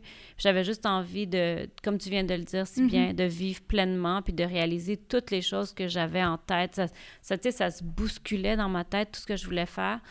Puis euh, souvent, quand je parle avec mes amis, tu sais, mes bonnes amies que j'ai depuis toujours, on parle toujours de moi comme un avant et un après mm. cancer. Ça a été un de mm. ces moments clés qui a fait la différence entre, entre comment ta vie euh, se transforme là, ou comment ta vie change. Donc, euh, oui, c'est sûr que c'était un moment de transformation. Là. Mm-hmm. Oui, mais je trouve ça beau que justement, on a reçu Maxence Parrott qui dit un peu qui a un peu le même discours que toi, que pour lui, il a beaucoup appris de cette expérience-là, puis il y a un Maxence 2.0 après, euh, parce qu'il a pu faire beaucoup d'introspection. Alors, euh, c'est beau que vous voyez ça de façon super positive. Euh, je trouve ça vraiment formidable. je me demandais également, parce que tu œuvres dans le domaine du beau, de la mode, depuis quand même plusieurs années, et suite au traitement, ben, il y a eu la perte de cheveux. Mm. Je me demandais, est-ce que ça l'a vraiment affecté en quelque part euh, ton estime personnelle face à ton image? Vraiment aussi. Euh, beaucoup de femmes, vous me direz si, si j'ai raison dans votre cas, mais beaucoup de femmes se définissent par leurs cheveux. Il y a quelque chose dans le cheveu, dans le cheveu long, euh, qui te permet de, de clairement, premièrement, être définie comme une fille, si je peux dire. Là, c'est euh, de, la manière qu'on se sent à l'intérieur, surtout quand on est jeune, je pense. Puis aussi de te cacher quand il y a des journées qui sont moins, où tu te sens moins bien. En tout cas, dans mon cas précis, euh, mes cheveux étaient un peu ce que les gens euh, remarquaient de moi en tout premier. J'avais des longs cheveux jusqu'au milieu du dos, bouclés. Bruns, rien à voir avec maintenant. puis c'était un peu, c'est ça, c'était un peu ce qui me définissait, mes cheveux. Donc, quand j'ai appris, parce que les docteurs m'ont vite dit, écoute, quand tu vas faire de la chimio, euh, tu vas perdre tes cheveux dans cette chimio-ci. Puis je leur ai demandé, j'ai combien de temps? Puis ils m'ont dit 21 jours. Puis j'étais comme, 21 jours? Puis là, ils dit, oui, oui. Puis je vous jure qu'à 20 jours, j'ai ça tombait tellement que j'ai rasé ma tête j'ai décidé de le faire moi-même parce mm. que il y a quelque chose de très démoralisant là, dans le, le fait de ben passer. sais Vous avez, on l'a vu dans des films et tout, tu passes ta main dans tes cheveux, puis ils sont tous dans ta main. Puis ça, c'est juste, je trouve que c'est épouvantable d'avoir cette situation-là en tout temps. et que j'ai pris la décision de le faire. Puis oui, ça a été très dur sur mon estime. Je, je me rappelle à l'époque que j'avais plus peur de, de, perdre mes cheveux que des traitements, ce que j'aurais pas dû si j'avais su. Mm. Euh, mais, euh, mais avec le temps, euh, je dois dire qu'aujourd'hui, je veux dire, ça fait 10 ans, là, donc mes cheveux pourraient être très, très longs là, aujourd'hui. J'aurais pu ne pas les couper, mais j'ai découvert avec cette expérience-là que moi, personnellement, je me sentais mieux avec les cheveux courts. Je trouvais que ça me correspondait mieux. Il y avait quelque chose qui était beaucoup plus moi. Euh, puis beaucoup, quand, quand, on perd ses cheveux, euh, je sais que c'est beaucoup associé. Euh, tu sais, souvent, les gens vont regarder les gens qui ont, qui ont plus de cheveux, puis tout de suite associer à la maladie, à la douleur, à la tristesse, à qu'est-ce qui nous fait peur dans le cancer ou dans la maladie. Mais il y a aussi quelque chose dans le fait de perdre ses cheveux puis qu'ils reviennent qui est complètement comme une renaissance. Puis, euh, à l'époque, tu, je le voyais pas, évidemment, on voyait pas comme ça, mais avec le temps, quand tu sens tes cheveux redevenir tout beaux, c'est comme si tu avais tout laissé, euh, tout laissé derrière. Puis aussi, le fait de, que tu as comme envie de te montrer comme tu es, à partir du moment où tu t'acceptes, là, où mm-hmm. tu acceptes la situation, parce que ça aussi, c'est une autre, une autre chose importante quand tu vis une expérience comme ça. Ben, c'est ça. Moi, je, puis aujourd'hui, je me sens beaucoup mieux, les cheveux courts, là. Je, je reviendrai pas aux cheveux longs. Hmm. Mais j'imagine aussi euh, d'avoir euh, pris le contrôle en rasant toi-même tes cheveux. Ça a dû être aussi un sentiment justement de reprendre un peu le contrôle sur ta vie. Ouais, ouais, sur le, je dois t'avouer que sur le moment, euh, c'était plus une question de, de, comment dire, de désespoir dans le sens où je me disais, je veux pas voir ça tomber, j'aime mieux J'aime mieux juste qu'on le fasse pour pas que j'aille à vivre ça. Par contre, mm-hmm. j'ai re-rasé ma tête après, dans l'objectif de dire c'est moi qui rase ma tête. J'en ai profité pour ramasser des sous pour le camp.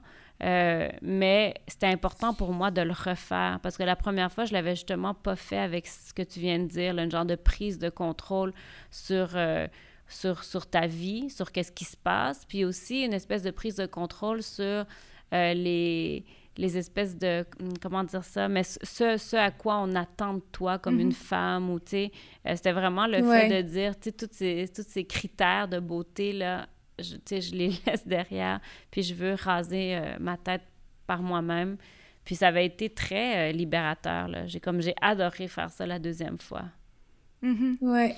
Mais penses-tu que c'est, que c'est essentiel dans, quand tu parcours ça, cette espèce de période de transformation et, tout ça, d'être accompagné avec quelqu'un qui peut te soutenir, tu comme toi, tu l'as vécu un peu d'une façon positive, évidemment, c'est une belle transformation, mais sans aucun doute a d'autres personnes, c'est plus difficile. Est-ce que tu penses que c'est essentiel d'avoir un soutien psychologique pendant ce, ce moment-là? À 100 À 100 je, je me... Tu sais, je aujourd'hui parce que ça fait plus de temps. C'est quelque chose que je fais moins, puis aussi avec le bébé, mais j'ai eu souvent l'occasion de, m'adresser à des gens à travers euh, des événements de, de levée de fonds ou même euh, des, jeunes des jeunes écoliers euh, pour parler de ça.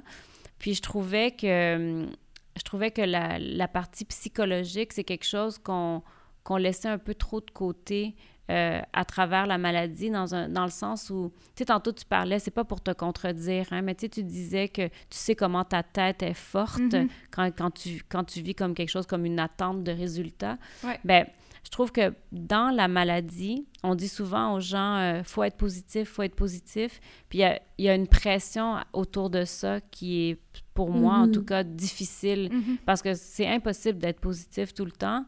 Euh, puis souvent, tu l'es pas du tout. Tu es complètement négatif, complètement dans la, dans la déprime. Puis je trouve qu'à ce moment-là, le soutien euh, psychologique là, est extrêmement, extrêmement important parce que tu réalises tellement de choses. Euh, tu arrives à mettre, euh, à, à essayer de comprendre pourquoi tu te sens comme ça, puis comment est-ce que tu peux t'aider. Moi, personnellement, j'ai fait une dépression quand j'étais quand j'étais en traitement, puis je, je considère aujourd'hui que ça, ça a été la la partie la plus difficile de toute cette expérience, c'est d'avoir, de pas avoir le contrôle sur ma tête. Puis je suis allée chercher de l'aide. J'ai eu la chance de voir un psychologue. J'ai, j'ai demandé à prendre des antidépresseurs. Puis euh, je trouvais qu'autour de moi, cette notion-là de soyez positif, soyez positif, soyez positif, c'était un petit peu trop, ça prenait trop de place. Fait que oui, absolument. Mm-hmm si on est capable d'aller chercher du soutien. Puis, tu sais, je tiens à le dire pour les gens qui écoutent puis qui ont des gens autour d'eux qui vivent ça eux-mêmes, euh, à l'intérieur des hôpitaux, des cliniques du sein, euh, il y, a, toujours des psychologues qui sont euh, associés puis qui sont qui vont qui peuvent aider les patients. Moi, c'est comme ça que j'ai eu accès à une psychologue, puis ça a été ça a fait toute la différence. Mm-hmm. Est-ce qu'il y a eu un élément déclencheur ou un événement qui t'a redonné une confiance en toi? Oui. Ou qui t'a donné un autre boost de motivation à vouloir continuer à, à combattre justement ce que tu vivais? Ben, j'ai déjà raconté l'histoire là de, sur mon blog ou à travers mes réseaux sociaux, mais euh, l'année avant que je sois diagnostiquée, donc euh, en 2009, j'avais remporté un prix euh, pour le meilleur blog au Canada. C'était le, à ce moment-là, c'était pas mm. mon blog à moi, c'était le blog que j'écrivais pour le clin J'avais lancé un blog de street style, de style de rue, puis j'avais gagné un prix comme meilleur blog au Canada. Puis l'année suivante, euh, j'ai appris que j'avais été nominée, que j'étais nominée comme une des trois finalistes. Puis j'étais malade au moment où j'ai appris la nomination. Puis j'avais dit à mon, à mon chum, euh, ah, je, vais, ça sert à rien, tu que je vais, je vais aller me présenter malade là-bas. Mm. sais, Tous les gens de l'industrie, moi, j'en avais pas parlé. Il y a des gens qui parlent à travers, euh, surtout aujourd'hui avec les réseaux sociaux, qui parlent de leur expérience dès le début. Moi, j'étais incapable, j'en avais parlé à personne. Donc, aller me présenter dans un événement où tout le monde de l'industrie était là, alors que j'avais rien dit, pas de cheveux, etc., ça me, ça me donnait vraiment la trouille. Puis, je sais pas qu'est-ce qui s'est passé. Ben, c'est entre autres, la, finalement, la prise euh, de, de, médicaments qui a fait en sorte que je me sentais un peu mieux. Puis, j'ai décidé d'y aller. Tu sais, comme quelques mm. jours avant l'événement, j'ai dit à mon chum, OK, je veux y aller. Puis, ben, j'ai gagné. Mm. Euh, puis quand je suis allée devant, parce que, évidemment, je m'attendais certainement pas à gagner, j'étais tellement dans un mood, euh, finalement, dans une autre planète. Euh, quand je suis allée devant, euh, j'avais pas préparé aucun speech parce que je pensais pas gagner. Puis j'ai juste sorti qu'est-ce qui se passait. C'est comme c'est, ça a été plus fort que moi. J'ai juste dit à tout le monde, alors que j'en avais jamais parlé, qu'est-ce qui se passait. Puis les gens se sont comme levés, puis ont fait une, une ovation. Puis ça a été pour hmm. moi, il y a vraiment un moment déclencheur clé, là. C'était ça. Ça, c'était mon moment. J'ai l'impression que le lendemain, j'aurais pu euh, mettre euh, mes antidépresseurs aux poubelles. Puis euh, tellement, tellement, j'avais eu l'impression que c'était ce que j'avais besoin. Puis dès le lendemain, je me suis assise sur ma table et j'ai commencé à, à, écrire ce que je voulais faire pour le blog parce que je me dis, si j'ai gagné ça deux années de suite, je dois bien, tu sais, alors que j'étais malade, je dois bien être bonne dans ce que je fais, puis la maladie change rien dans, dans mon talent, dans mon talent. Mais oui. Ouais. Clairement. Effectivement. Puis je présume aussi que ton, ton conjoint, il, t'a épaulé tout le long là-dedans. Je présume que lui aussi a eu un rôle important, la reconnaissance par rapport à ton travail, ton identité, mais sans aucun doute que lui aussi était capable de, de te donner un petit boost euh, quotidiennement. Ah, c'est clair. Tantôt, tu parlais de soutien psychologique, mm-hmm. là, mais je dirais que encore plus, je sais qu'il y a des gens qui doivent vivre ça tout seul, puis ça, ça, je peux pas imaginer, mais d'avoir un soutien, euh, que ce soit un, un chum, une maman, un papa, une soeur, quelqu'un autour de toi, qui est vraiment proche de toi puis qui peut soutenir, ça fait toute la différence du monde parce que, euh, tu sais, un, diagnostic de cancer, euh, tu as le diagnostic, puis après ça, tu as tous les traitements, puis après ça, tu as l'après-traitement. Tu sais, c'est quelque chose de très long à vivre, puis, puis tu le vis à tous les jours. Fait qu'à tous les jours, c'est des montagnes russes. Ça peut être extrêmement difficile. Donc, quand tu as quelqu'un euh, qui peut être là avec toi, comme ça a été son cas, Jonathan, il a été euh, moi, je, je, suis avec mon chum depuis, mm. ça va faire 25 ans l'année prochaine qu'on est ensemble. Euh! Ouais, ça aussi, ça mérite un autre. Félicitations! Merci! ouais, on s'est rencontrés au secondaire, fait qu'on est comme un genre de vieux, vieux, High school sweetheart. High school sweetheart. Mm. Puis, euh, tu sais, lui aussi, ça a été un choc pour lui. Ça a été très, très difficile, mais il me l'a jamais montré. Il a toujours été là pour, euh, pour pour rendre tout ce qui était autour de moi beau puis positif. Puis ça, je, mm. je veux dire, c'est la plus belle chose. Là. Puis il y a eu lui, puis il y a aussi, euh, tu sais, je, parlais de la famille, ma mère, mes frères, tu sais, c'est que tu as comme besoin d'un d'un soutien autour de toi complet. Puis on dirait que chaque personne, en tout cas les gens qui sont importants pour toi, remplissent tous un peu leur rôle à travers tout ça. Puis c'est assez merveilleux, là. Mm-hmm. Mais j'imagine que tu as pris beaucoup de, de, force à travers cette expérience de vie-là, mais aussi le monde qui t'a entouré, parce que aussi, je pense qu'ils ont dû faire preuve de résilience. Là. Ouais, euh, oui, c'est. Puis ils, font, font, preuve de résilience, puis aussi, euh, tu sais, quand quelqu'un vit ça autour de toi, puis toi, tu dois, euh, tu dois vraiment en savoir quelque chose, ça te met face à ta mortalité à toi, tu sais. Quand quelqu'un autour de toi vit quelque chose comme ça, c'est à moins que tu aies zéro empathie, c'est impossible de pas, de pas te, te mettre aussi dans cette situation-là, te dire oh my God, tu sais, c'est ma blonde ou c'est ma soeur, elle est toute jeune, elle, est en forme, elle va bien, puis il lui arrive ça. Donc, euh, tu dois vivre face à ça, puis aussi face à la possibilité que peut-être tu pourrais perdre cette personne que tu aimes. Donc, c'est sûr que les, les, gens autour de toi, euh, ils sont vraiment forts aussi, là. Ils sont mm-hmm. vraiment forts, puis euh, mm. ils sont... eux-mêmes, je pense qu'ils deviennent plus forts à, travers ça. Mm-hmm. Oui. Puis est-ce que toi, tu dis qu'ils sont forts, mais en fait, je suis sûre que je connais déjà la réponse. Mais est-ce que tu te considères plus forte aussi aujourd'hui? As-tu l'impression que tu es invincible? J'ai pas l'impression que je suis invincible, non, mais j'ai l'impression que je suis beaucoup plus forte, ça c'est sûr. Euh, puis ça, c'était dès, dès, le moment où, pas où, pas où mes traitements sont terminés, mais dès le moment où moi, j'avais l'impression où j'ai comme su que j'allais m'en sortir. Il y a eu un moment, là, on parlait de ça, la remise de mhm. prix, qui a été comme le boost pour me mettre à faire ce que je rêvais de faire. Puis dans ce processus-là, il y a un moment aussi où j'ai comme décidé ou su que j'allais être correcte. Ça ne veut pas dire qu'à chaque, euh, à chaque check-up, j'avais pas peur, là, mais quand j'ai pris cette décision-là, je me sentais directement plus forte. Il y, y, a des peurs que j'avais, mm. que j'avais plus. Il y a des... Euh, je, je veux dire, c'est quand même à l'époque, là, il y a dix ans, les blogs n'étaient pas très communs, puis tu gagnais certainement pas d'argent, puis il y avait certainement pas de posts sponsorisés. Euh, je veux dire, je m'en allais dans mm. quelque chose où j'allais pas être rémunérée, euh, puis je quittais un job où j'étais bien et où j'avais une sécurité. Donc, c'est clair que cette force-là, elle n'était mm-hmm. pas là avant. Là. Mm-hmm.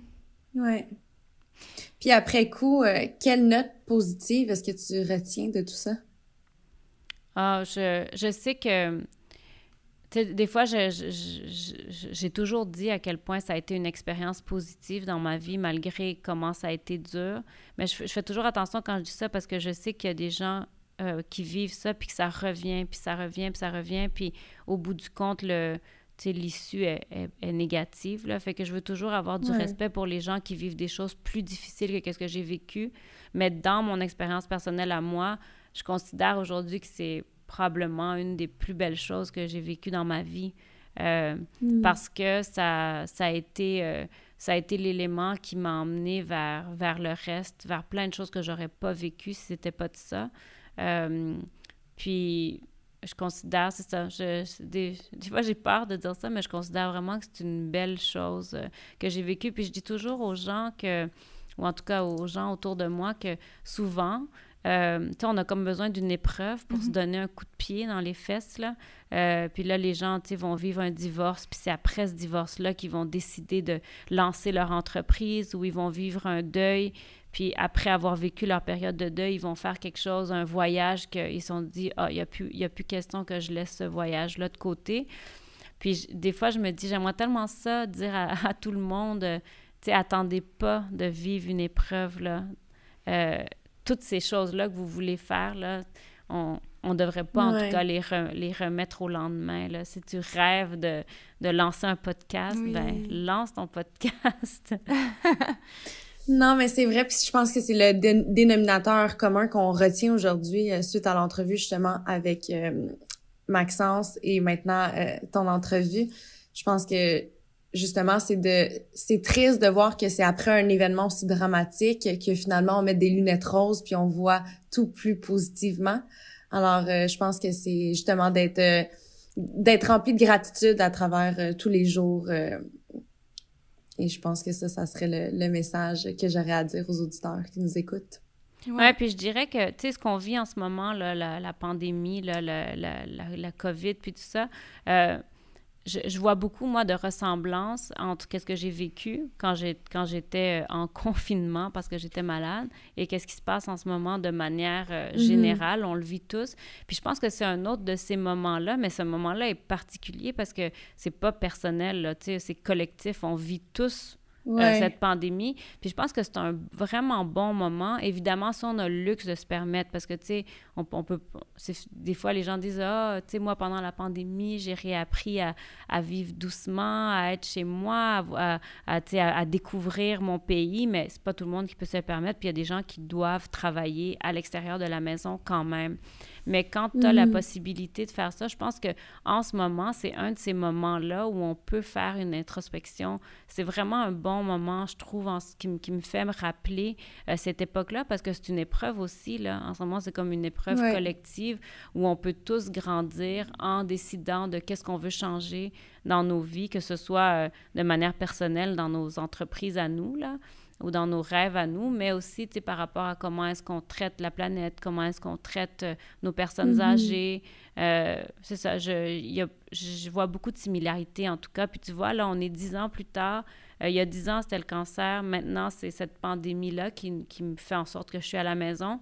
Puis là, ben, je veux pas dire c'est quoi, mais je suis en train de lancer un, ah! un nouveau projet puis ce nouveau projet-là, c'est quelque chose qui me tient vraiment à cœur, que j'ai en tête depuis longtemps, de la même façon que j'avais en tête ce que j'ai fait il y a dix ans, depuis mm. un certain temps.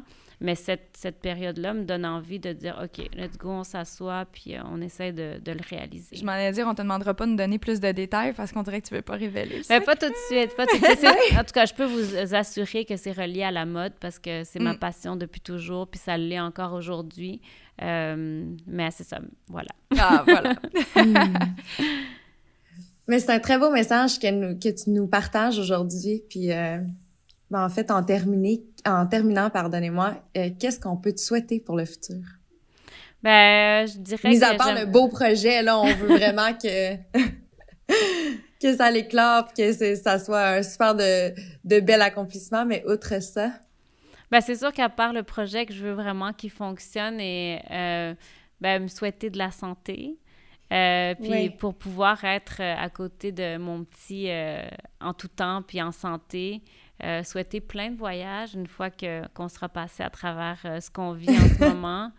Puis, puis tu sais, juste du bonheur là, dans la vie de tous les jours. D'ailleurs, ce que je vous souhaite aussi, là, parce mm. que quand on est capable ah. de, de voir toutes les petites choses qui sont belles, là, on se rend compte qu'au bout de la, au bout de la journée, là, tu es comme, tu toujours au moins trois choses que tu as aimées pendant la journée, puis si on se concentre là-dessus, généralement, euh, on, on, se, couche en se disant, tu sais, c'était vraiment une belle journée.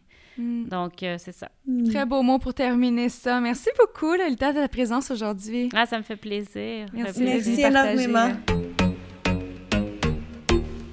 Un gros merci à Lolita Dandois. Je pense que ça nous a fait euh, beaucoup de bien euh, de la recevoir aujourd'hui sur le podcast. Euh, c'est un gros message d'espoir encore une fois et un gros baume sur notre cœur, je pense. Oui, clairement. Puis je trouve ça le fun. Euh, on a eu deux profils complètement distincts, mais il y a des choses qui sont similaires entre les deux, puis se sont servis de cette épreuve-là pour en mhm. créer quelque chose de vraiment mieux et plus beau dans leur vie en date d'aujourd'hui. Donc, euh, tu sais, je pense que même si on ne passe pas au travers d'une épreuve aussi difficile que le cancer ou quoi que ce soit, je pense que c'est important de prendre chaque euh, défi que la vie peut mettre sur notre chemin, puis de s'en servir, puis carburer euh, avec du positif pour en sortir plus fort.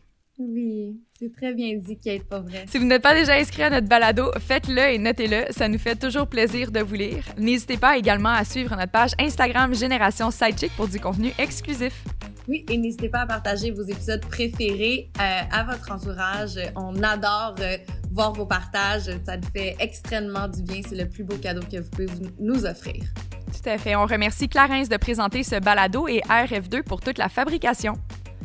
Oui, et un autre gros merci à Max et Lolita pour leur présence aujourd'hui. Euh, continuez à nous inspirer comme ça. Vous êtes vraiment beau, beau, beau à voir. Oui, et d'ici là, on n'oublie pas de servir un autre verre de vino et on se dit Cheers! Une coproduction de Studio KG et RF2.